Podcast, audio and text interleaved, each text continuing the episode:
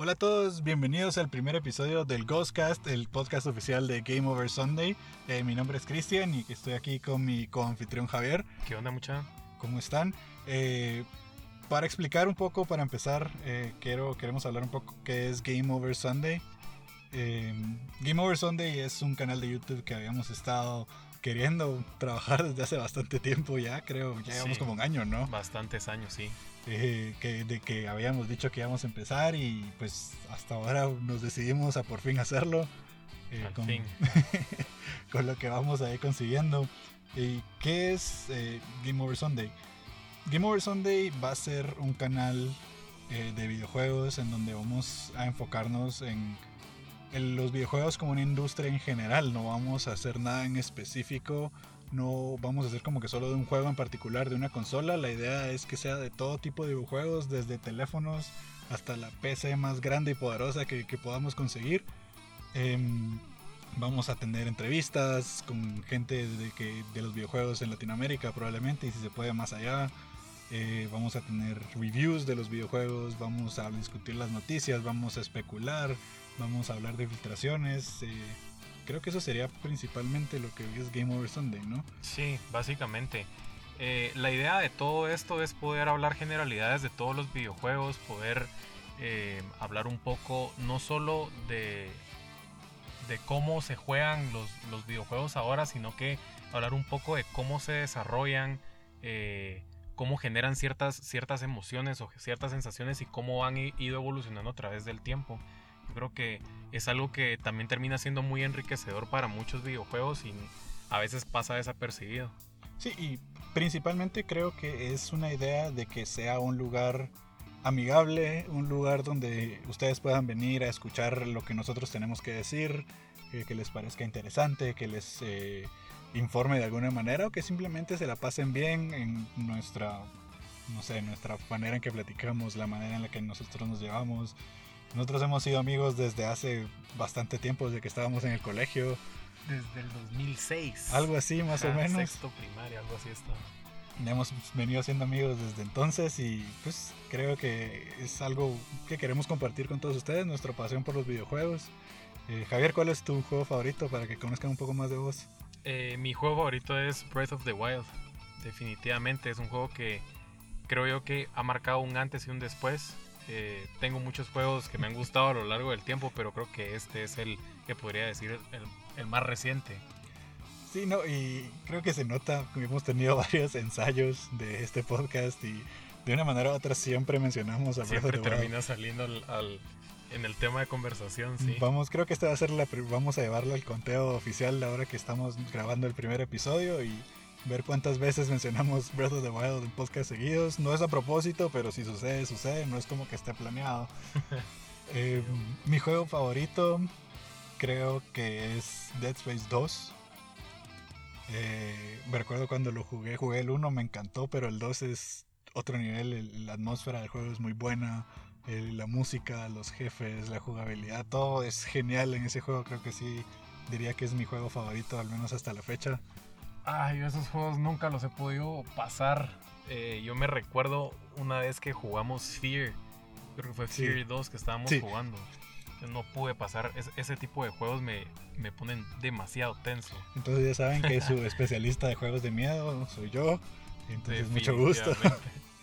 y bueno, eso sería un poco de explicación que es Game Over Sunday. Entonces pasamos a qué es esto, que es el podcast oficial de Game Over Sunday o el como le pusimos de nombre, el Ghostcast. Eh, no Ghost de fantasma, es GOS Cast eh, por Game Over Sunday. Eh, ¿Y qué es el podcast? A ver, Javier, explícanos un poco de qué, trata el podcast o cuál es la idea del podcast.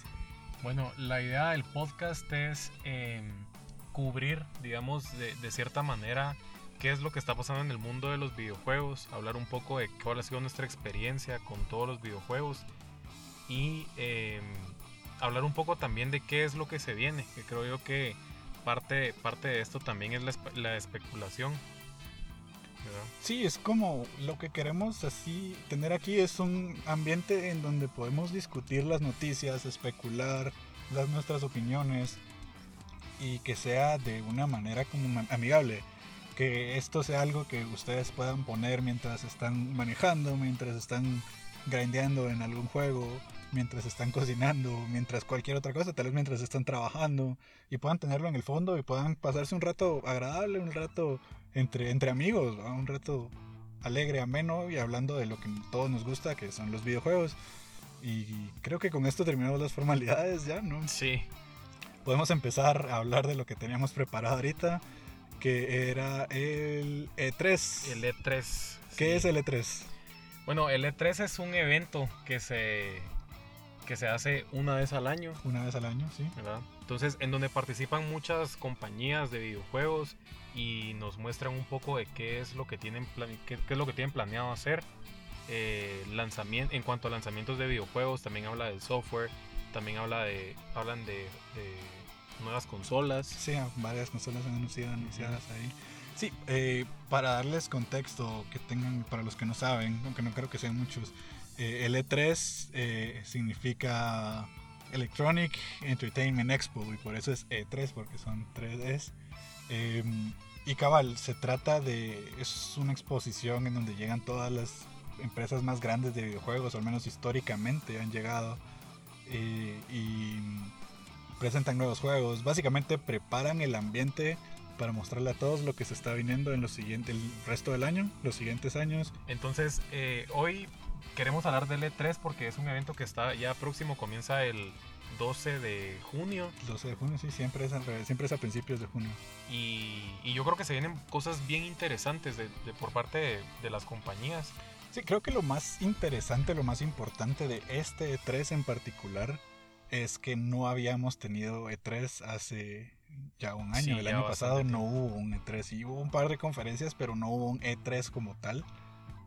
Entonces ya hacía falta y mucha gente estaba muy emocionada porque ya había E3 y iba a ser totalmente digital. Usualmente hay una- una- un lugar donde van, la- van las personas, pueden ver conferencias, pueden ver demos, pueden ver de todo, pero esta vez va a ser puramente digital. Eh, entonces es, es, es emocionante porque ya no había habido, o sea, ya pasamos un año entero que no habíamos tenido y es hora ya de, de que regrese el rey. Sí, sí, Es como la. Navidad de los videojuegos. Entonces comenzamos que el 12 de junio que comienza el E3, eh, vamos a tener primero la presentación de Ubisoft. Sí. eh, que probablemente la presentación que ellos hagan ahí sea Far Cry 6. Sí, Far Cry 6 es lo que probablemente va a ser su enfoque principal. Eh, Ubisoft son los desarrolladores de Assassin's Creed, eh, Far Cry de nuevo, ellos han hecho Splinter Cell. eh, son varios tipos de esos juegos de mundo abierto, ellos son uno como de los pioneros en ese tipo de juego, porque muchos de los juegos de mundo abierto ahora están influenciados por lo que por Assassin's Creed, por ejemplo, siempre hay que subir a una torre para ver el mapa y que te, den las las sidequests, entonces empresa Ubisoft. Ubisoft es una de las empresas grandes. Y la verdad es que siempre tienen varios juegos, siempre han tenido varios juegos, siempre han tenido un par de sorpresas bien interesantes. Además de lo, más importante que creo que va a ser Far Cry 6. Eh, no me sorprendería que escucháramos o una expansión de Assassin's Creed Valhalla o empezáramos a ver algo ya de un nuevo Assassin's Creed. Ah, eso sería una nada. ¿Qué crees vos que vaya a ser más Valhalla o un nuevo Assassin's Creed? Yo creo que va a ser más un Valhalla. O sea, tiene, tendría más eh, coherencia, digamos, con lo que hemos estado viendo. Yo pensaría que tal vez a enfocar más en Far Cry 6. Pero no, tampoco descartaría un nuevo Assassin's Creed, la verdad. Otras cosas que la gente ha estado muy pendiente es también cuándo va a regresar Splinter Cell. Todavía no hay nada que nos diga que vaya a regresar Splinter Cell. Eh, también tenemos todos los que. Todo, bueno, Splinter Cell va ahí, pero todo lo que sea Tom Clancy. Eh, tenemos The Division, por ejemplo. Ah, The Division. Lo, lo que sí tal vez podría salir, sabes que no había pensado hasta ahorita, es que vaya a haber nuevo Watch Dogs. Porque creo que Watch Dogs no ha salido desde hace dos años. Y si no estoy mal, estaban turnando Assassin's Creed con Watch Dogs, con Assassin's Creed con Watch Dogs. O pueden estar haciendo Assassin's Creed, Watch Dogs, Far Cry. Em, Aunque a mí personalmente, bueno, GTA me gusta bastante, pero Watch Dogs, eh, el último Watch Dogs me gustó mucho más que el GTA, la verdad. ¿cuál- ¿Ese fue Legion o fue cuál fue? Mm, No me recuerdo que cuál fue el, cuál era el nombre de ese, de ese Watch Dogs. Pero como que me gustaba más todo este rollo tecnológico que podías hasta hackear las cosas y poder...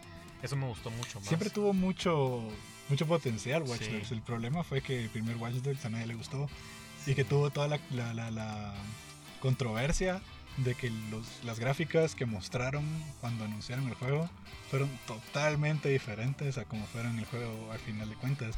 Y ese fue un juego que empezó con la consola, con, con la generación del Play 4, ¿no? Sí, con el Play 4. Eso, eso- Watch Dogs ya viene desde el- los inicios del Play 4. Sí, sí, ya tiene, ya tiene tiempo. Pero yo creo que sí podrían hacer algo muy interesante. eh, podría ser el próximo año, tal vez, si digamos, si lo que decís tiene sentido, o sea, que tienen ya como un ciclo de entregas de títulos. El próximo año podríamos estar viendo tal vez Watch Dogs. Tal vez, tal vez, tal vez vemos solo un teaser o algo así. Porque algo que no hemos visto hace tiempo, creo yo, es. eh, Ay, se me fue el nombre. Este juego donde había un cerdo que hablaba y un mono. Ay, no me recuerdo. Déjame buscarlo. Bueno, la, la verdad es que últimamente parece que ha habido como tensión entre estas dos compañías que en algún momento llegaron algún acuerdo de trabajar juntos y ahora... eh, ¿Ubisoft y Nintendo o Ubisoft y Stadia? No, Stadia con Nintendo. Ajá, estamos entonces. Ajá. Stadia con Nintendo. Ajá. Pero es. Stadia es Ubisoft. Ajá, Ubisoft y Stadia, creo Y que es lo que estamos hablando. ajá, Ajá, sí, Nintendo no tiene nada que ver ahí. Ajá. Y, y había también algo dentro de alguna colaboración que había de Nintendo con Ubisoft, algo así había. No, ahí. pero es que las colaboraciones que estoy hablando yo fue como por ejemplo cuando salió el año que salió el Switch, tuvimos el de Mario más Rabbids, ese juego de, Ah, de estrategia. O también cuando salió este Starlink, no sé si te acordás que era un juego que traía unas navecitas y tenías que conectar las navecitas al control. Eh, también ese juego tuvo contenido exclusivo en el Switch sobre Star Fox que no tuvo en ninguna otra consola. Pero sí, creo que no, no, no, no tiene nada que ver esta, este día Nintendo y Ubisoft, los tres juntos es uno con uno y uno Ajá, con uno. ajá, cabal.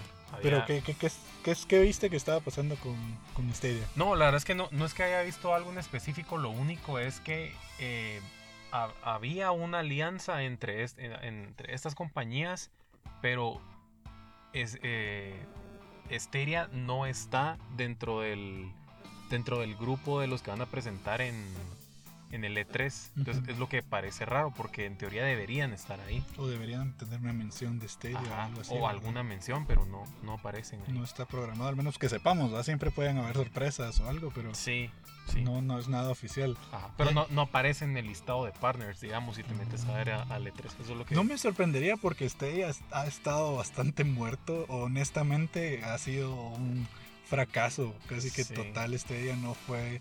Al principio se escuchaba muy interesante, pero creo que no lo logró, no logró su cometido, o no logró lo que, que había querido intentar hacer. Eh, ya encontré el nombre del juego, era Beyond Good and Evil. No sé si te recordás ese que lo han mostrado ya como por dos, Uf, tres años no. seguidos. Y no hay mayor noticia, al parecer iba a ser como que un universo súper gigante y que se generaba mientras uno iba tipo No Man's Sky, algo así me recuerdo, a ver si vamos a ver más de ese porque ese es un juego que la gente ha estado esperando un montón para, al menos de Ubisoft. No, ese sí no he escuchado. O no me recuerdo, tal vez sí, no me recuerdo. Bueno, esto, es- eso sería como más o menos lo que está pensado para Ubisoft. No había mayor noticia de qué es lo que tengan. Sí sé que tuvieron su evento de Far Cry 6 hace poco, una semana o dos semanas, ¿verdad? Sí. Eh, entonces, a ver, ¿qué sería tu anuncio favorito que podría hacer Ubisoft este año? Uf, ¿cómo así? Anuncio favorito. No sé, que, que anunciaran algo, ¿qué sería lo que más te gustaría que Ubisoft anunciara este año? Así, sin tomar en cuenta lo que pensamos que no, o sea, lo que quisieras que pasara en Ubisoft. Mira, yo sinceramente a mí me gustaría ver Assassin's Creed. Cosa que no, no tengo, como que no te podría decir si lo van a hacer. Va a haber algún remake o algún nuevo juego. Pero sí me gustaría ver Assassin's Creed. Sí, no, yo estaba pensando, pero creo que ya está una... No sé, a, mí Assassin's Creed 2 y todas las, toda la, la- la saga de Assassin's Creed 2 de Ezio fue de mis favoritas. Me Hacer como gustaría- una especie de, de Origins o algo así. Algo así, no sé, me gustaría que, que tener, o sea, ya existe la colección, pero tal vez si pudiéramos volver a ese tipo de gameplay, porque ya el, el- el gameplay de ahora de Assassin's Creed es más parecido a un RPG. Entonces me gustaría tal vez ver un juego que regresara un poco a los orígenes de Assassin's Creed. No tal vez algo muy grande, porque creo que el Assassin's Creed nunca va a volver a ser así como que sus juegos principales. Pero un juego así como que un side game que fuera más parecido a los originales, donde tenés que acercarte, investigar, asesinar a alguien y no es como que ah, vas mejorando tus habilidades y peleas contra monstruos y cosas así. ¿Cuál era el Assassin's Creed? Creo, creo que fue el Assassin's Creed que metió este tipo, eh, esta metodología que era como multiplayer, en donde vos tenías que adivinar. El 2. Ese, ese es el El 2, ¿verdad? dos. Ese, multiplayer era lo máximo. encantaba, sí. El multiplayer de Assassin's Creed 2, de Assassin's Creed Brotherhood y Assassin's Creed. Ah, no me acuerdo cómo se llamaba el último. El tercero de esos, no importa. Ajá. Tenía ese multiplayer donde, ajá, y eran todos eran asesinos, pero estaban disfrazados de otras personas Ajá. y tenías que camuflajearte y caminar Te para podías que te, meter hasta en los grupos Ajá, y todo. y te, te ponías ahí para que no supieran que eras vos y tenías que actuar como los otros para que no te pudieran cazar. Ah, Increíble ese juego. era lo máximo.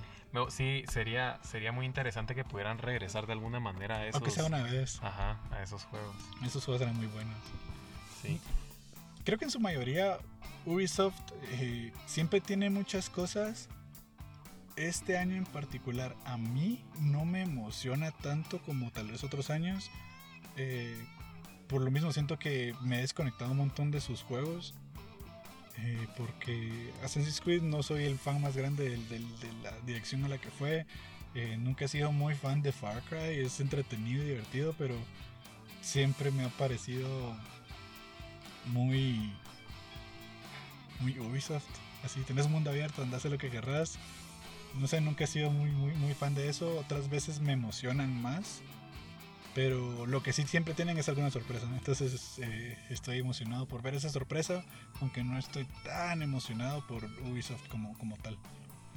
Sí, yo la verdad es que Ubisoft, Ubisoft tampoco le he seguido mucho la pista, pero no, no podemos descartar tampoco que Ubisoft es, es una compañía muy grande y ha hecho unos videojuegos impresionantes. Entonces, creo yo que sí podrían presentar algo, algo, algo nuevo, pero vamos a ver qué pasa.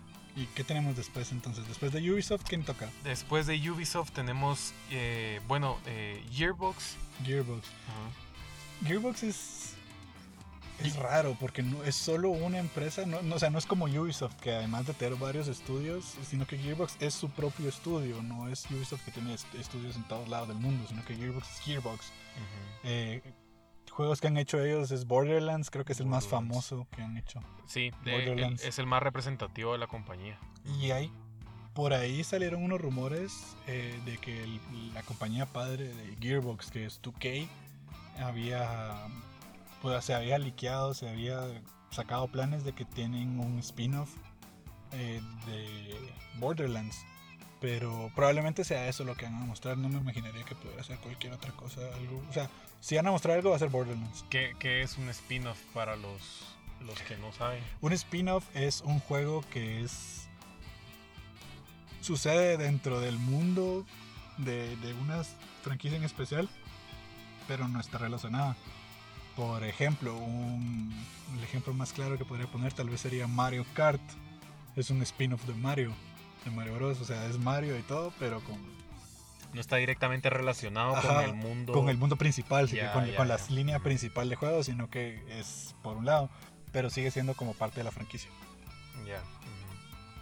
Y creo que eso sería principalmente en Gearbox. Realmente no tengo ni idea de qué puedan estar pensando anunciar. Yo tampoco. Ot- otro Borderlands. Sí, Ya. Borderlands 96 o algo, no sé cuántos sí. hay. Creo que hay 3 o Borderlands 4. 325. Hay demasiados. Eh, sí, Después, eh, bueno, eh, se- eso, eso es para el 12 de junio. Sí.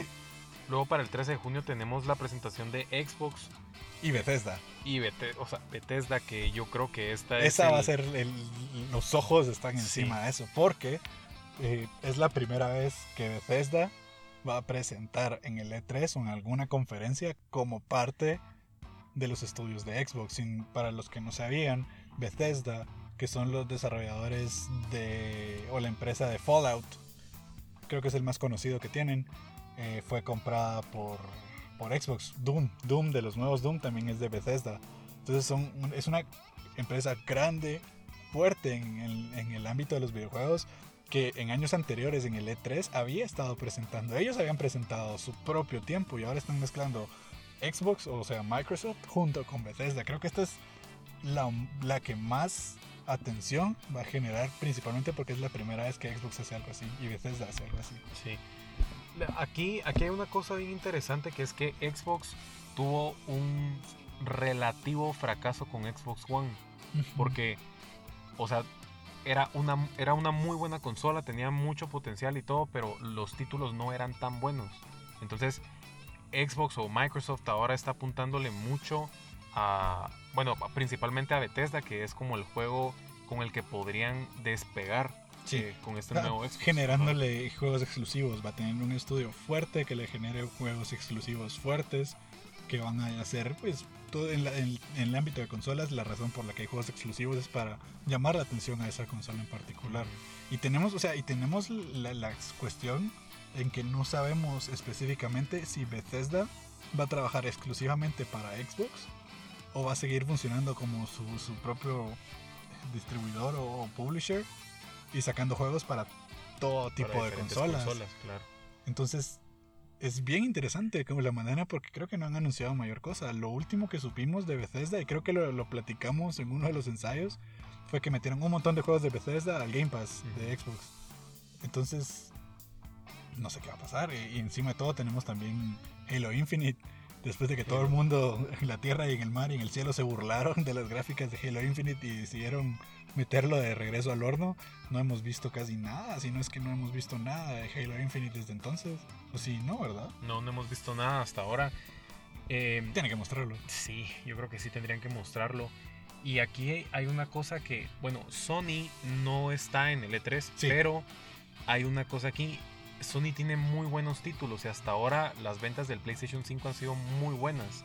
Entonces, a pesar de que hay varios títulos que se han retrasado, por ejemplo, eh, God of War, que se retrasó, no le afecta directamente a la compañía, aunque sea un título muy importante, porque tienen muchos títulos buenos y hasta ahora yo, o sea, pareciera como que Sony está haciendo el, el esfuerzo más mínimo para solo estar por encima de Microsoft. Microsoft son los que ahora tienen que luchar o apuntarle mucho a buenos títulos para poder competir ahora sí con Sony. Que Sí. no es que sea una mala competencia, son- Microsoft tiene, tiene muchísimas cosas buenas, pero creo que Sony ahora sí está un poco más, más arriba. Sí, creo que ha sido ya lo mismo por un par de, de generaciones. Pero mira, el problema, o no, no problema, la cuestión con Microsoft es que hace tiempo que ellos anunciaron que habían comprado como chorrocientos mil estudios. Y funcionalmente no habíamos visto nada de ninguno de esos estudios. Por ejemplo, teníamos Halo Infinite, que es 343. Teníamos Senua 2. eh, Hellblade, perdón, Hellblade 2. Que. Sí, es Hellblade. Sí, Hellblade Senua Sacrifice, ajá. Eh, no lo habíamos visto, solo habíamos visto algo, pero o sea, un pequeño trailer. Pero no habíamos visto nada en particular específico hasta ahora. Y ahora es cuando necesitan mostrar todo eso. O sea, como estás diciendo, están compitiendo contra Play 5 en un ambiente muy extraño porque no hay habilidad, no, no, hay, no hay consolas. Nadie puede conseguir las consolas. Cuesta un montón conseguir esas dos consolas. Y, y encima de todo, para que vaya ganando PlayStation, o sea, es- está cardíaca la situación. Entonces, Xbox tiene, o sea, tiene que salir con todo ahorita. Tiene que entrarle, sacar todas las luces, todos los juegos pirotécnicos, absolutamente todo. O sea, yo los veo en una situación donde esencialmente están obligados a dar la mejor conferencia de E3, porque si no se quedan atrás. Definitivamente. E- Ellos, ellos ahorita se están quedando atrás, tienen que hacer algo. Entonces ahí es donde viene mucha de la emoción de, de ahí por- y, y encima que tengan a Bethesda, por ejemplo. O sea, es que hay tanto de qué hablar ahí. Sí. Hay tantos posibles estudios, tantos O sea, por ejemplo, Bethesda tal vez podrían mostrar más Doom, otro nuevo Doom, una expansión de Doom, más Wolfenstein. Podrían mostrar Fallout 5. Sabemos que van a mostrar Starfield, el, el místico poderoso Starfield que llevamos como de 20 años de saber que existe, que existe y solo hemos visto un mini trailer. Ujú. Eh, tal vez vemos otra vez Elder Scrolls 6. Que también mostra- o sea, llama mucho la atención Elder Scrolls. Es, es Skyrim, ¿va? la secuela de Skyrim. Y Skyrim es, como habías dicho, más o menos como Breath of the Wild, es un antes y un después en el, Ajá. el mundo de los videojuegos. O sea, es muy interesante Xbox. Yo de verdad estoy muy emocionado. Creo que de todas, hasta cierto punto, tal vez es Xbox el que más me emociona. No porque sea muy fan de Xbox, sino porque tienen mucho que probar. Sí. Y tienen mucho, estoy seguro que tienen mucho guardado que no han querido mostrar y van a aprovechar eh, que regresó el E3 para decir Microsoft regresó también. Claro, por supuesto. Así, es, eso, eso es lo, lo más interesante de Xbox, que tienen ahorita mucho potencial. O sea, tienen, tienen que saberlo aprovechar, es seguro que lo van a hacer. Pero vamos a ver. vamos a ¿Cuál ver. sería tu anuncio soñado para Xbox entonces? Uf, eh, complicado. Es complicado. Hay, mira, hay varios títulos. Yo, yo creo que sí. Tal vez me, me he enfocado mucho en Bethesda. Eh, yo creo que Be- Bethesda es lo que sí quisiera ver cómo lo van a trabajar. Porque creo que sí es, es como que el arma más grande que tienen ahora. ¿Qué querés ver de Bethesda? Ah, no, no, no tengo algo que quisiera ver. O sea, quisiera ver qué es lo que van a hacer realmente. No, Es más curiosidad. de Ajá, es más curiosidad. de ¿Crees que se van a hacer. dedicar solo a Microsoft o crees que van a seguir publicando para todo el mundo? Yo sí creo que se van a dedicar a Microsoft. ¿Será que se van a Yo creo que sí. full, full exclusivos? Sí, yo creo que sí. ¿Crees Fallout 5 va a salir? ¿Crees que Fallout 5 va a ser exclusivo de Xbox? Eh, Cuando salga. No, no estoy diciendo que lo vayan a anunciar ahorita, no sé nada al respecto, pero cuando salga, ¿crees que sí? No, Fallout no creo. No, ¿verdad? Mm-mm.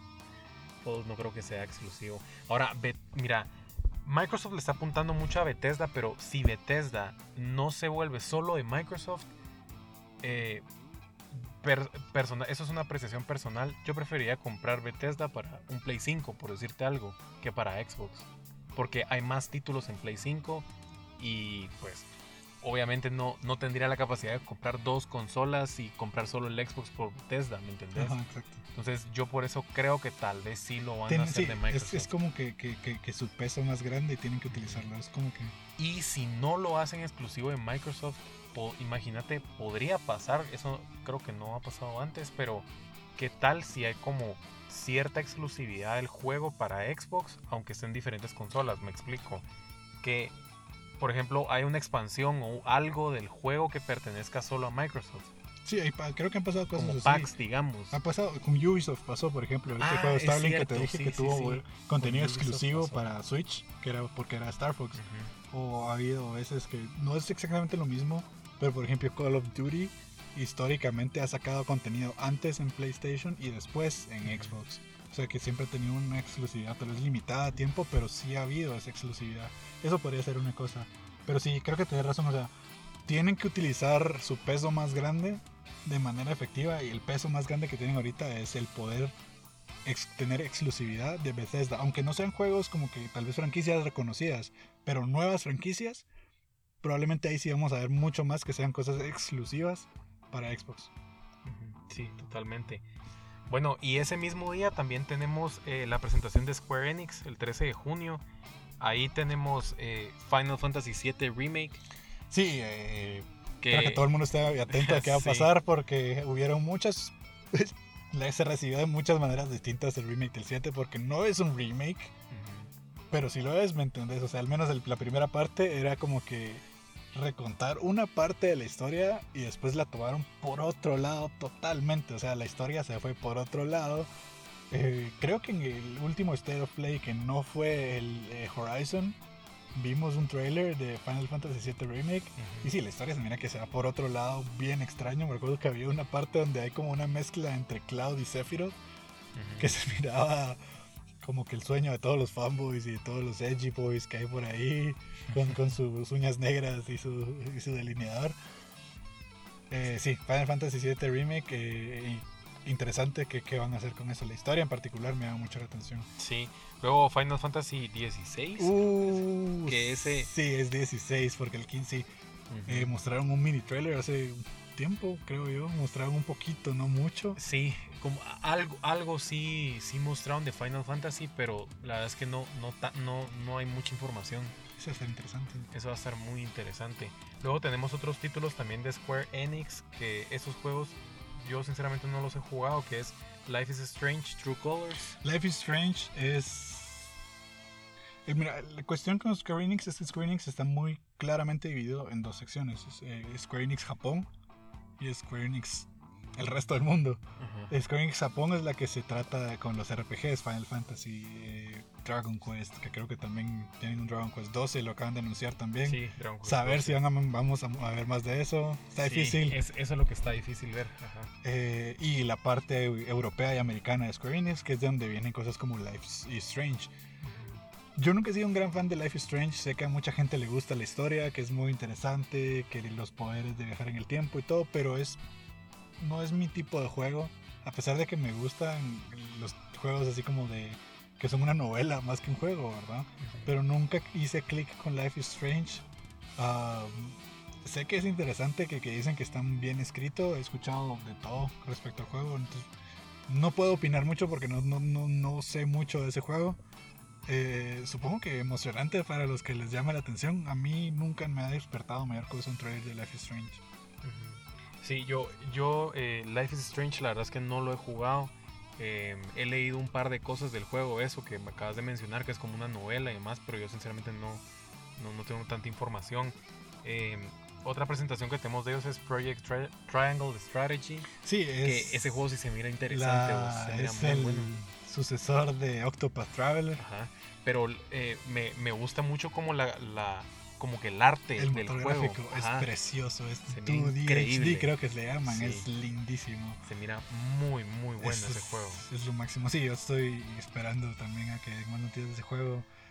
Sí. ¿Crees que Square Enix vaya a anunciar algo para el Switch? Además de Triangle Strategy, algo más que crees que vayan a anunciar para el Switch? ¿Crees que vayan a sacar tal vez, no sé, un, un- algo de Final Fantasy específico para el Switch? ¿O crees que Kingdom vayan a mostrar algo de Kingdom Hearts para el Switch? Acuérdate que también es un Kingdom King- Hearts podría ser, fíjate. Tal vez. Porque Kingdom Hearts está como dormido ahorita. Lo último que salió fue ese juego como de ritmo. Yo no creo que saquen algo de Kingdom Hearts ahorita, pero sí podría ser, o sea, sí podría suceder. Eh, bueno, mira, ahora tenemos también, se, se anunció eh, todo este tema de la nueva consola del el Switch Pro. Pues ajá, están los rumores. No ¿qué tenemos ningún anuncio No, oficial. no sabemos, ajá. Pero creo que hablando de la, de la capacidad que necesitan estos videojuegos para poder correrse, o sea, en este tipo de consolas, creo que el Switch Pro podría funcionar bastante bien con este tipo de No, juegos. y, y lo pregunto porque históricamente Square Enix ha tenido juegos que son muy para PlayStation y Xbox, pero siempre ha tenido ese espacito de la compañía, particularmente el área japonesa, donde siempre, o desde que salió el Switch, han estado ahí pendientes, han estado ahí, y ahí han estado, salió Octopath Traveler, ahorita acaba de salir Bravely Default 2, eh, siempre han estado ahí como que apoyando al Switch. Entonces me interesa mucho porque nunca sabemos qué está trabajando Square Enix para el Switch hasta que lo anuncian. Ent- Quiero ver si a ver, tal vez le van a dar algo, alguna franquicia grande. Un Final Fantasy exclusivo sería bonito. Sí, podría ser. Aunque lo dudo, sinceramente. Yo, mi, mi sueño, para hablando de, de anuncios soñados, lo que yo quiero para la conferencia de Square Enix es que me digan, chicos, vamos a poner la trilogía de Final Fantasy 13 en el Switch. Buah. Yo, yo sé que a mucha gente no le gustó Final Fantasy 13, yo lo entiendo, entiendo la forma de pensar de ustedes, pero están mal. Final Fantasy 13 es un buen juego, entonces yo sí quiero mi, trilogía de Final Fantasy 13 en el Switch. Llevo tiempo esperándola, creo que es momento, yo creo que ya estamos listos para Final Fantasy 13. Recuerda que estas compañías también se mueven mucho por lo que la gente pide. Porque el juego, a mí me gustó mucho también Final Fantasy 13, pero eh, si la aceptación general no es tan buena, Sí. pues resulta que no es también tan viable para la empresa y no, no lo hacen. Pero va- vamos a ver, vamos a ver qué, qué pueden hacer para el Switch. ¿Vemos o no vemos Final Fantasy 16? Ah, yo sí, yo creo que sí lo vamos a ver. Yo- ¿Gameplay? algo. ¿Gameplay o solo un trailer así cinemático? Yo creo que sí sería un trailer tal vez. No sé si vamos a ver un, un gameplay. Yo creo que va a haber gameplay ¿Crees Pero que no, sí? o sea, no específicamente gameplay así de verdad, sino que van a hacer como una muestra de cómo va a ser el Ah, gameplay. sí, claro, ajá. Como una muestra de que poder. Sí, eso sí. Pero todo va a ser cinemático, no va a ser como que dentro del motor del juego, sino que todo va a ser ci- cinemático. Sí. Algo, algo, algo parecido como lo que vimos en, en Horizon. Que en Horizon sí vimos un gameplay como tal, pero habían muchas cosas que sabes que no van a estar. Que no sean específicamente Ajá, así, que no son ajá, específicamente del juego. que estuvieran planeadas Ajá, para como mostrar los el juego, diálogos, eso, como el y- diálogo, y sí, las, ajá.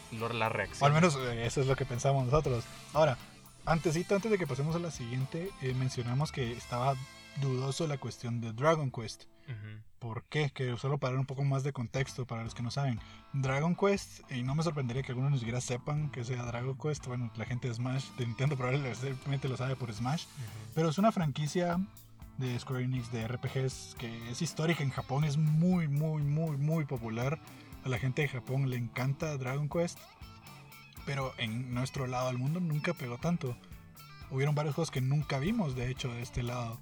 Entonces eh, no es tan popular y por lo mismo ha seguido, a diferencia de otras franquicias que han empezado a tener lanzamientos globales, Dragon Quest sigue siendo una franquicia que sale primero en Japón y luego en el resto del mundo, si es que sale.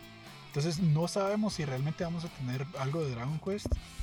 Eh, puede ser, sería interesante porque sí ha ido creciendo poco a poco y creo que Square Enix le interesaría eh, crecer esa, esa audiencia de, de Dragon Quest. Sí, yo creo que Dragon Quest es, es un juego. A mí me llama mucho la atención el juego. Yo la verdad es que no lo conocí desde sus eh, orígenes. Yo, yo conocí ya lo último de Dragon Quest y hasta ahora pues me estoy enterando de, de lo que puede suceder con Dragon Quest 12. A mí personalmente sí me llama mucho la atención Dragon Quest. No, no, no, no descartaría la, esa posibilidad de que lo puedan lanzar a esta parte del mundo. Y recuerda que dentro de las empresas, así como existe Treehouse, por ejemplo, en Nintendo, también existen como otros Treehouse dentro de estas empresas que ven toda la parte cultural de estos videojuegos, Sí. que lo terminan adaptando también a otras partes del mundo. Entonces, creo yo que eso podría suceder con Dragon Quest y lo podrían adaptar a esta parte del mundo. Sí, estoy de acuerdo. Eh, lo que probablemente sí vayamos a ver son los remakes que hay de Dragon Quest, que Los son con la misma sí. engine que hablamos de, de Triangle Strategy, que es el 2D HD, y los mostraron en el evento de Dragon Quest de hace como tres semanas. Tal vez eso sí lo veamos. Eh, sí, y a mí me sorprende bastante que Dragon Quest no sea más popular aquí, porque la mayoría de diseños de personajes son de Akira Toriyama o basados en Akira Toriyama, que es Dragon Ball. Y aquí Dragon Ball, o sea, de este lado del mundo es lo máximo. Entonces me parece tan popular. extraño que, que no sea tan popular a pesar de tener esa conexión con Akira Toriyama. Bueno, ese, ese mismo día también tenemos eh, el PC Gaming Show, que es no tengo tanta información. ¿Vos Eh, información de esto? fíjate que el PC Gaming Show es extraño. eh, nunca ha tenido una presencia muy grande. Siempre ha sido como que un circo por su lado. Y es divertido. Pero nunca, te- nunca han tenido anuncios como que muy grandes. Creo que el anuncio más grande que tuvieron fue Age of Empires. El 2, como que en HD, el remake que hicieron hace poco. Ajá. Pero sí, no tengo ni idea que podamos ver en... Sí, no, no se me ocurre realmente que podrían tener el PC Gaming Show. No, yo tampoco. Vamos a ver qué, qué nos presentan. Después tenemos Future Game Show. Es el, vos tenés información. Eh, este es el de Jeff Keighley, ¿verdad? Sí, de Jeff Keighley. Pues eh, Jeff- el Future Game Show eh, fue un evento que empezó el año pasado como intentando reemplazar el E3 como no hubo el año pasado. Es auspiciado y organizado por Jeff Keighley, que es una de las personas, una de las personalidades más grandes en el mundo de los videojuegos. Él es el organizador de los Game Awards desde hace años, de años. La gente es un icono realmente. Yo creo que está ahí arriba junto con gente como Reggie, Filseme, y, y que la gente lo, reconoce fácil y hace muchas cosas por los videojuegos. Ha tenido su montón de controversias. Él promete que van a haber varios anuncios nuevos y de juegos y de todo y van a haber muchos demos en su, en su evento. No sé realmente qué esperar. No sé qué tanta vaya a ser la división que hay entre el E3 y el Summer Game Show. Si yo fuera una empresa de videojuegos, preferiría anunciar algo en el E3 que en el Summer Game Show. No porque tenga nada en contra de Jeff Keighley, pero simplemente es más grande. Entonces yo me imagino que la mayoría de cosas que van a ver van a ser juegos más pequeños, de un calibre menor. No van a ser esos juegos AAA, ¿verdad? Que, que vemos de, de empresas grandes. Y si te das cuenta, la mayoría de empresas grandes tienen su propia conferencia. Entonces sí, no creo que vayamos a ver mayor cosa en el Summer Game Show. Sí. Y de hecho, ahora con todo esto que sucedió, de lo que ah, justo ayer- justamente ayer estábamos hablando de esto del, de esto que pasó en, en Twitter. Ah, sí, a ver, danos un poco de contexto para los que están escuchando. Bueno, para, para contarles un poco de qué fue lo que pasó, eh, Jeff Keighley lo que estaba haciendo es que la gente comenzó a decirle que él se está tratando de adjudicar el E3 porque él estaba hablando de la presentación de eh, Microsoft, de la presentación de Ubisoft y, y, también de la de Square Enix. Y estaba hablando como que estas empresas iban a estar en el, eh, en el Summer Game Show. En el Summer Game Show, ajá. Entonces, eh, es cuando estas empresas realmente no están en como los partners, digamos, de ese evento. Sino que pareciera que lo que va a pasar es que dentro del Summer Game Show van a, retransmitir las presentaciones de ellos, de Microsoft, Bethesda, bla, bla. Entonces, al parecer hubo un poco de drama. No creo que haya sido tan grande porque no hizo mucha bulla, pero había un par de gente diciendo, Jeff Keighley, ¿qué onda? ¿Qué estás haciendo? ¿Qué está pasando aquí?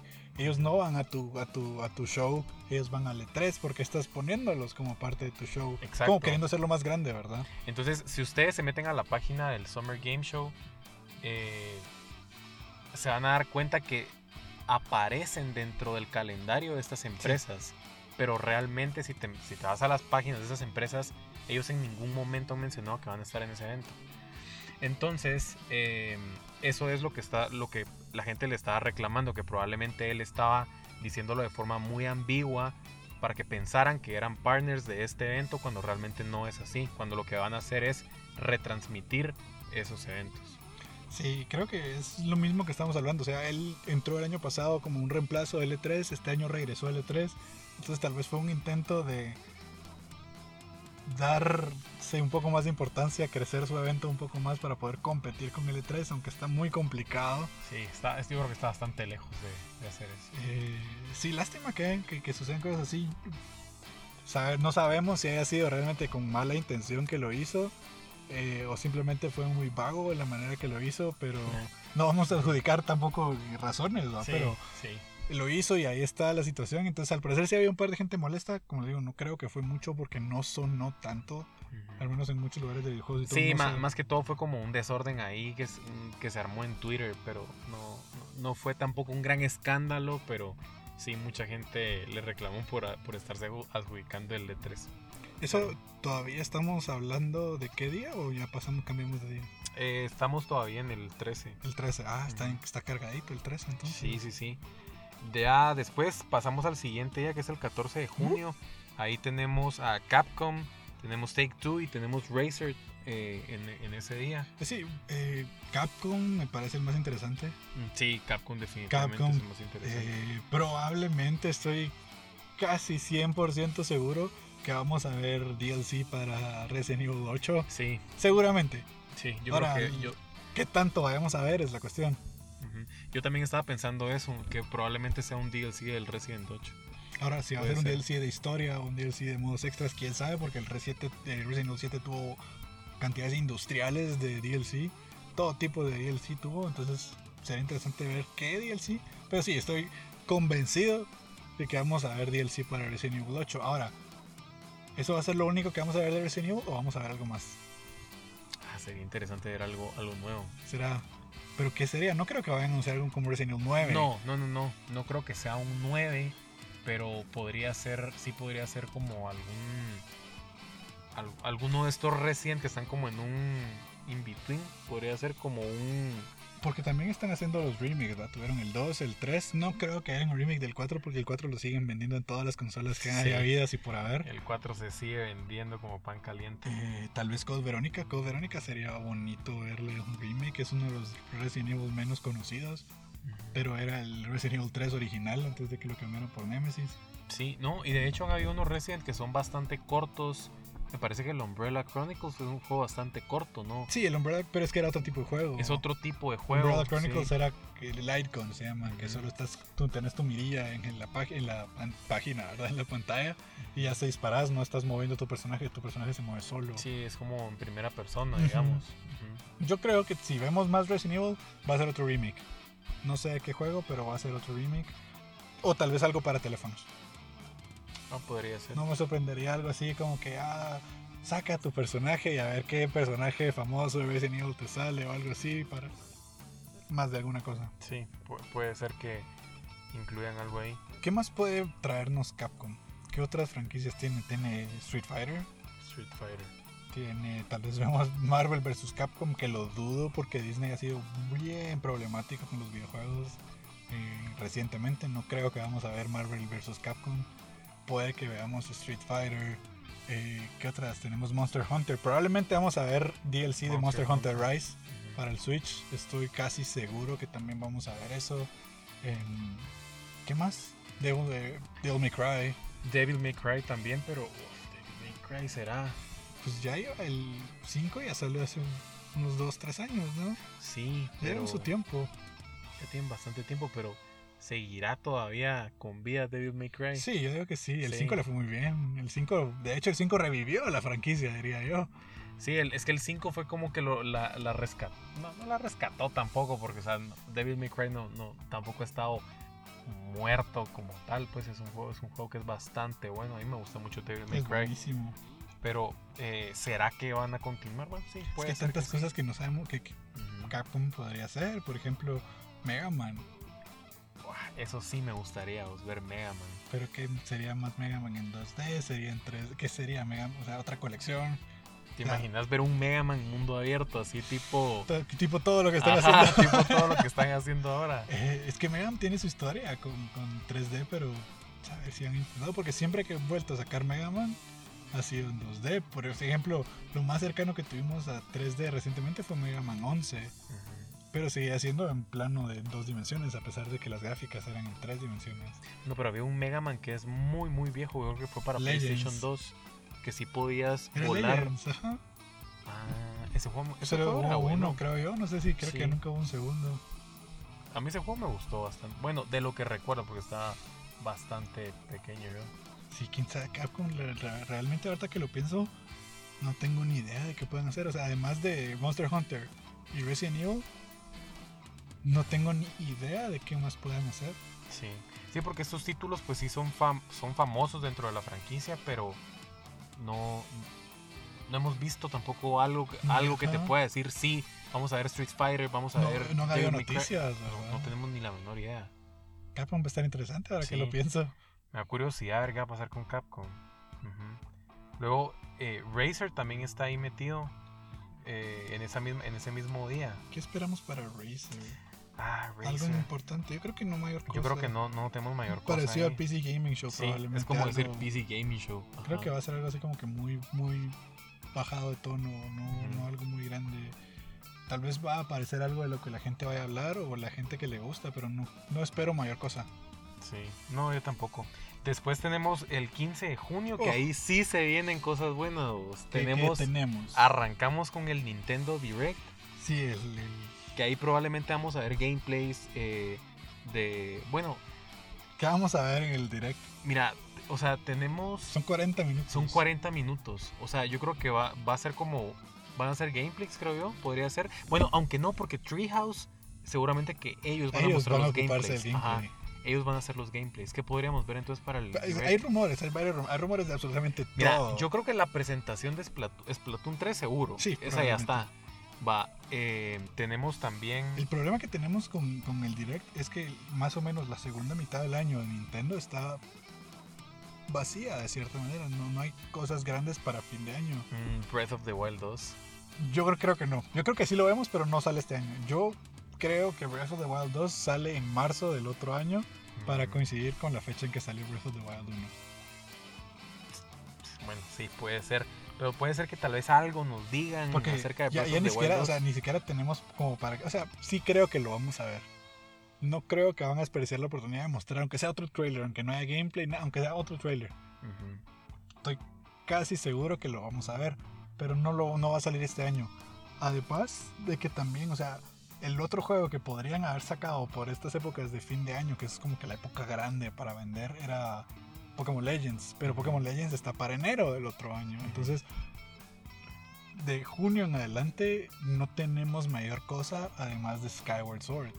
Sí, Skyward Sword es lo que Y tenemos ahora. Brilliant Diamond y Shining Pearl. O sea, tenemos dos juegos, pero ninguno de esos, o sea, Pokémon, si bien es parte de Nintendo, siempre ha sido como muy por su lado, muy por, Ujú. por, por aparte. O sea, siempre que tiene eventos, tiene sus propios eventos. Sí, es una franquicia tan grande que termina como que independizándose un poco Ajá, exacto. de Entonces, Nintendo, eh, no, no tenemos ese juego para las fiestas de, de- de Nintendo. Ese juego que todo el mundo le va a regalar a sus hijos, a sus amigos, o que ellos mismos van a comprar para. Navidad, para fin de año.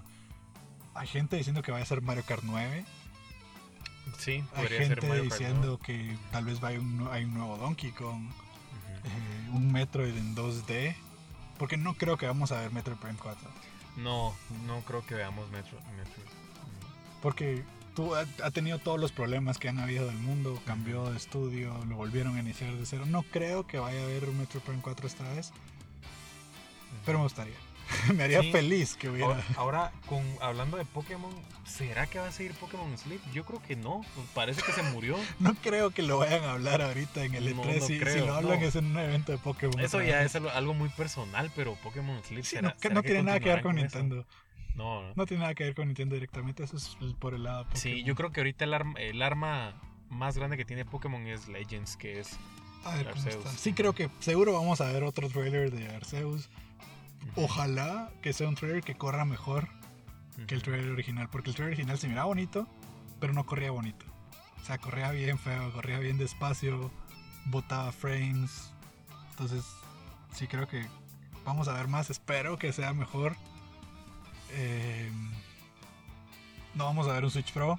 No va a pasar en el E3, no, no. No, no, no. De, bueno, de hecho, eh, bueno, ayer lo hablábamos, creo, y te lo había mencionado, que yo creo que Nintendo ya dejó, Claro que Claro. E3 no va a hablar nada de, No. de hardware, de O sea, consolas ni nada. hablaron de, dijeron que iban a hablar de software. Y nunca son tan específicos de que van a hablar de software. O sea, siempre son muy específicos. Por ejemplo, el primer E3 del Switch dijeron vamos a hablar de juegos de este año. Y pum, hablaron juegos de ese año, uno o dos del año siguiente, pero no, no fue como que la, la mayor importancia del evento. Entonces, sí, no me esperaría mayor cosa sobre eso. Sí. Ahora, lo que me llama la atención también que no sabemos es qué compañías ajenas a Nintendo vayan a presentar adentro de Nintendo, porque hay cosas como Bayonetta 3 Ujú. que no hemos visto Bayonetta. también hace tiempo.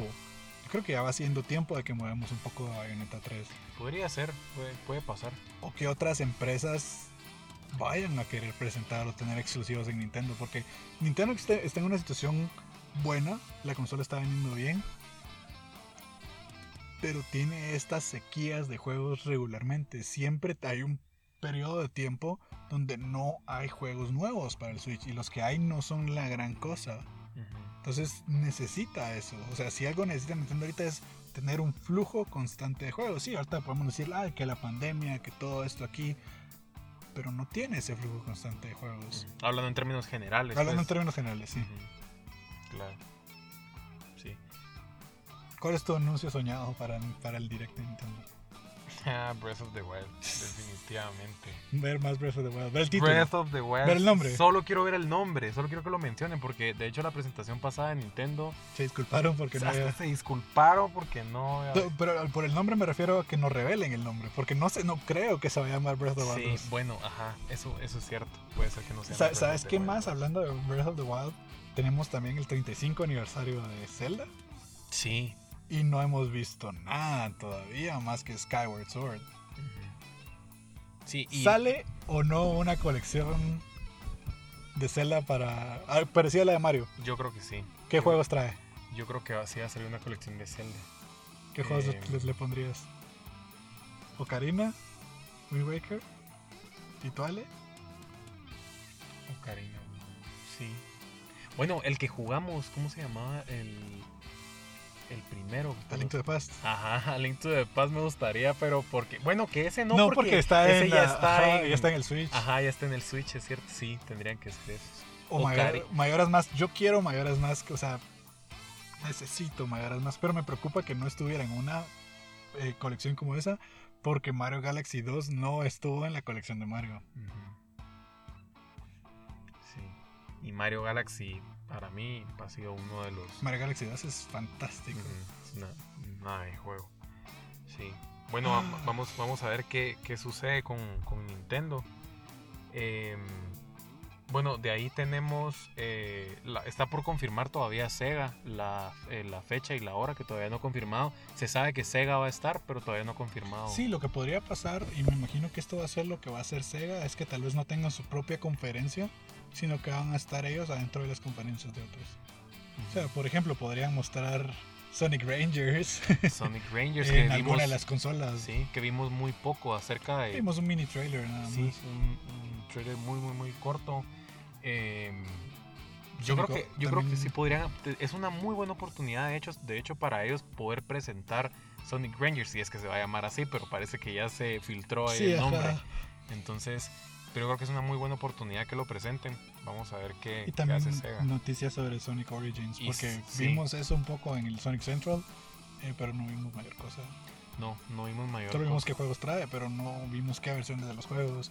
Y pareciera que dijeron que iban a incluirle cosas nuevas. Me imagino que también vamos a ver cosas nuevas sobre Colors Ultimate, porque hay que Colors, seguro que ajá. Colors va a estar ahí. Y, y eso, eso es básicamente lo que tenemos para, para el E3, así en, en resumen. Sí, creo que cubrimos todo, ¿no? Sí, es, eso es. Me, me gusta porque tenemos la lista de que van a presentar y creo que no hay mayor, mayor, mayores filtraciones, no han habido muchas leaks. No tenemos mucha idea de qué vaya. O sea, me gusta a mí cuando voy a un E3 y no sé qué, qué va a pasar. Yo creo que es la, es la mejor. Es la, es la mejor sensación porque cuando ya sabes qué es lo que van a presentar de alguna Pero la manera, sorpresa, perder la sorpresa. la, la emoción. O sea, cuando anunciaron Metroid Prime 4, yo me morí. Yo estaba aquí en- en- viéndolo en la tele y me, me volví loco. O sea, para mí eso fue lo máximo. Espero algo parecido este año. Ojalá Quiero una emoción de esas otra vez. Sí. Yo, y, y, hay- y bueno, hay, hay bastante que. Muchas empresas que realmente no han dicho todo. Entonces, que son eh, eh, empresas bastante grandes. Digamos, eh, el nuevo Zelda. Vamos a ver si, si mencionan algo acerca de eso. eh, que es un título bastante importante. O sea, siendo el 35 aniversario de Zelda, tienen que mencionar Tienen algo. que, se- tienen que celebrarlo de alguna manera. De alguna manera tienen que hacerlo. Entonces espero que no sea solo con el Origins porque ahí sí. Pero bueno, vamos a ver qué, qué pasa. ¿verdad? Entonces eso es básicamente eh, el- lo que esperamos del E3, lo que pensamos que puede pasar. Eh, yo la verdad es que estoy muy emocionado por verlo. eh, principalmente la presentación de Nintendo, la verdad. Y bueno, todo, la verdad es que todo, pero Yo estoy más emocionado por Microsoft y por Nintendo. Sí, Microsoft definitivamente va a ser algo, algo bien importante. Entonces, eh, Sí, creo que con eso cubrimos todo lo que vamos a hablar de el E3, o al menos las presentaciones que hay. Creo que lo que seguiría ahora es contarles un poco de qué es lo que vamos a hacer, cómo va a ser el E3, porque realmente vamos a estarlo cubriendo en su mayoría o lo mejor que podamos. Entonces, eh, vamos a hablarles un poco de qué es lo que vamos a hacer para el E3. para el E3 eh, vamos a estar haciendo mini podcast para hablar un poco de lo que pasó y compararlo también con lo que hemos estado hablando. A ver qué... Sí, porque el E3 es el 12, 13, 14 y 15 de Sí, junio. sí. Entonces, eh, la idea que vamos a tener, la idea que tenemos para presentárselo y para que nos acompañen en el E3 es al final de cada día del E3 vamos a tener un podcast, un mini podcast podríamos decirle, cubriendo eh, las conferencias o las noticias que hayamos tenido ese día. Obviamente cubriendo lo más importante y de ahí como que lo que más nos interese y ir viendo qué, qué es lo que pasó, qué nos pareció a cada las conferencias. Tal vez vamos a darle una calificación a cada una. Eso sería divertido, creo que podríamos hacerlo. Sí, creo que sí. Em, eso sería una para cada uno de días, o sea que van a tener cuatro mini podcasts esa semana. No van a tener uno largo el fin de semana como este que estamos haciendo ahora, sino que van a ser más pequeños, tal vez de unos 30 minutos, 40 máximo, digo yo. Y puede ser que tengamos invitados en algunos de los días. Todavía estamos manejando los detalles ahí. Pero al menos una persona tenemos eh, segura de invitado. Eh, creo que no les vamos a decir, no, no tiene mucho chiste decirlo, pero hoy vamos a tener un invitado para que platique con nosotros y espero que, que lo disfruten. Em, y el fin de semana después del E3, o sea, el, el domingo que le sigue al E3, vamos a tener un podcast general como este, ya más grande, donde ya vamos a repasar en retrospectiva qué nos pareció el E3 como un todo. Porque creo que también hay entrega de premios en el E3 al final del último día, ¿verdad? Sí, correcto. Vamos a ver quién, quién va a ganar los premios. Breath of the Wild 2 va a ganar Breath of the Wild premios. 2 todo va a ganar todos los premios seguro. Probablemente, o quién sabe, no sé. Ah, es que Qué emoción este 3 porque no hay nada, o sea, no sabemos muchas cosas, vamos Sí. ciego y, y- y hace ratos que no había un E3 en el que fuéramos tan ciegos como este. Sí, no- normalmente siempre en los C3 tenés como algunas pinceladas de lo que va a suceder y en este caso creo que sí estamos un poquito más, eh, hay mucha, mucha más especulación acerca de este evento. Porque tuvimos la pan- pandemia todo el año pasado, que retrasó todos los juegos y entonces todo el mundo se cayó con todo. Y ahorita vamos a ver todo. Pero fíjate que ese atraso podría ser algo muy bueno. O sea, generalmente hemos visto que los atrasos en los videojuegos terminan siendo es para eh, para, para que bien del juego. para el bien del juego. Ahora no siempre sucede no, no siempre sucede así. Eh, tuvimos el ejemplo de Cyberpunk, que fue un juego que retrasaron y claramente no entregó lo que se estaba esperando. O sea, Pobre que- Cyberpunk, todavía lo veo y es como, ah, qué decepción. qué decepción. Lástima. Lástima porque de hecho, o sea, esa fue una presentación que a mí me gustó mucho los de Cyberpunk. A mí me dejó mucho de qué hablar. Keanu dije- Reeves. sí, o sea, yo dije, bueno, eh, no de Keanu Reeves, digamos, pero la presen- o sea, cuando yo vi el juego, sí se me hizo que, que podía ser algo, incluso ya hasta pensé esto podría ser un antes y un después. O sea, ¿será que va a ser algo realmente novedoso? Y ya cuando vimos la entrega, no, no, me decepcionó mucho, la verdad. Y eso, la, la vez de Keanu Reeves fue en Microsoft. Fue en la presentación de Microsoft. O sea, sí, sí podemos esperar cosas así Sí. memorables como el You Are Breathtaking de Keanu Reeves. Sí. Eso, eso estuvo. Para, para vos, ¿cuál ha, ¿cuál ha sido, digamos, como que los momentos del E3 que más te, te han gustado de los anteriores? Cuando anunciaron, y ese es, este es clásico, o sea, puedes encontrar los videos en YouTube y es un desmadre. Pero cuando anunciaron Twilight Princess para el GameCube, oh, esa, esa, ese es uno de los videos clásicos del E3 donde pensás en E3 y lo primero que recordás es la presentación de Twilight Princess. Yo estaba pequeño, eso fue que en 2007, algo así, tal vez. oh, Sí, sí, fue hace muchísimos años. quiero algo así, eso, quiero, quiero algo así. ¿Crees que podríamos ver una presentación de esas con el nuevo Zelda? No sé. O sea, porque es el mira, 35 aniversario, o sí, sea... mira, el problema ahí es que Breath of the Wild 2 es algo que ya sabemos que existe o que va a existir. Ujú. Twilight Princess no sabíamos absolutamente nada de nada de Twilight Princess y de repente salen con... O sea, para pintarles el, el- ambiente, si alguien no se recuerda o si alguien no, no- no vivió eso. Era la época del GameCube. eh, acabábamos de haber tenido, o saliendo de unos cuantos años de haber tenido Wind Waker. Que si te acordás, Wind Waker tuvo un gran problema porque la gente decía que las gráficas y que hacían cel shade y que no era realista como Karina y todo. Y entonces veníamos de eso y de repente Nintendo sale con un trailer de Zelda súper épico, con música súper así, un coro cantando y todo. Con un Link montado en Epona, peleando en Epona, utilizando la espada en Epona. Un Link realista, así como con gráficas buenas para ese tiempo. Adulto, no, no era Link niño como el de Wind Waker. O sea, es que era una tormenta perfecta. Ahora, con Breath of the Wild ya sabemos que existe, entonces no sabemos hasta qué punto puedan, pueda llegar a la misma sorpresa. Pero también está, y no es el DL3, pero está el trailer de Breath of the Wild que salió para el evento del Switch en enero del 2017. Creo que tal vez no la misma emoción, pero sí se puede sentir igual de épico. A mí lo, lo que sí te puedo decir que no me gustó a mí Zelda fue con el Wii.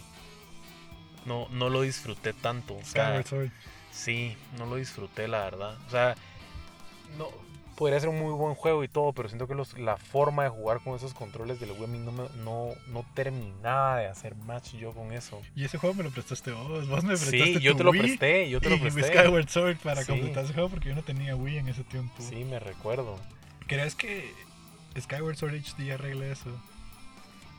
Eh, yo creo que sí, o- yo ¿Crees creo que va a ser sí. mejor? Yo creo que sí, o sea, al menos a mí los controles o el, eh, del Switch a mí me gustan mucho más. O sea, yo creo que podría disfrutar mucho más el juego ahora que antes. ¿Planeas, o sea, si lo, si, si lo jugás, planeas jugarlo eh, solo con el joystick o con el movimiento de los controles?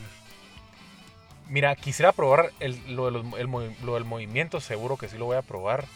Eh, porque creo que podría ser muy interesante el movimiento de la espada y todo con, con lo de los controles. Los Joy-Con son mucho más precisos que el, el Wiimote. Pero sí te puedo decir que es algo que solo lo haría así como que al principio para ver cómo es. Y yo estoy casi seguro que terminaría regresando los controles. Normales. Sí. ni siquiera normales, porque el juego se controla diferente. Sí, se, controla diferente. Pero solo sería como por la novedad. Pero tal vez ir. Y, y bueno, de alguna manera con el Switch era. Eh, con el Wii, perdón, era así pero sí regresaría a, los controles. Sí, porque ya casi se viene, estamos a un mes, más o menos, de, Skyward Sword. Ya, ya estamos cerca de Skyward Sword. ¿Qué pueden esperar un, review de parte de nosotros sobre Skyward Sword? Definitivamente bueno, vamos a tener ese video ahí, espérenlo.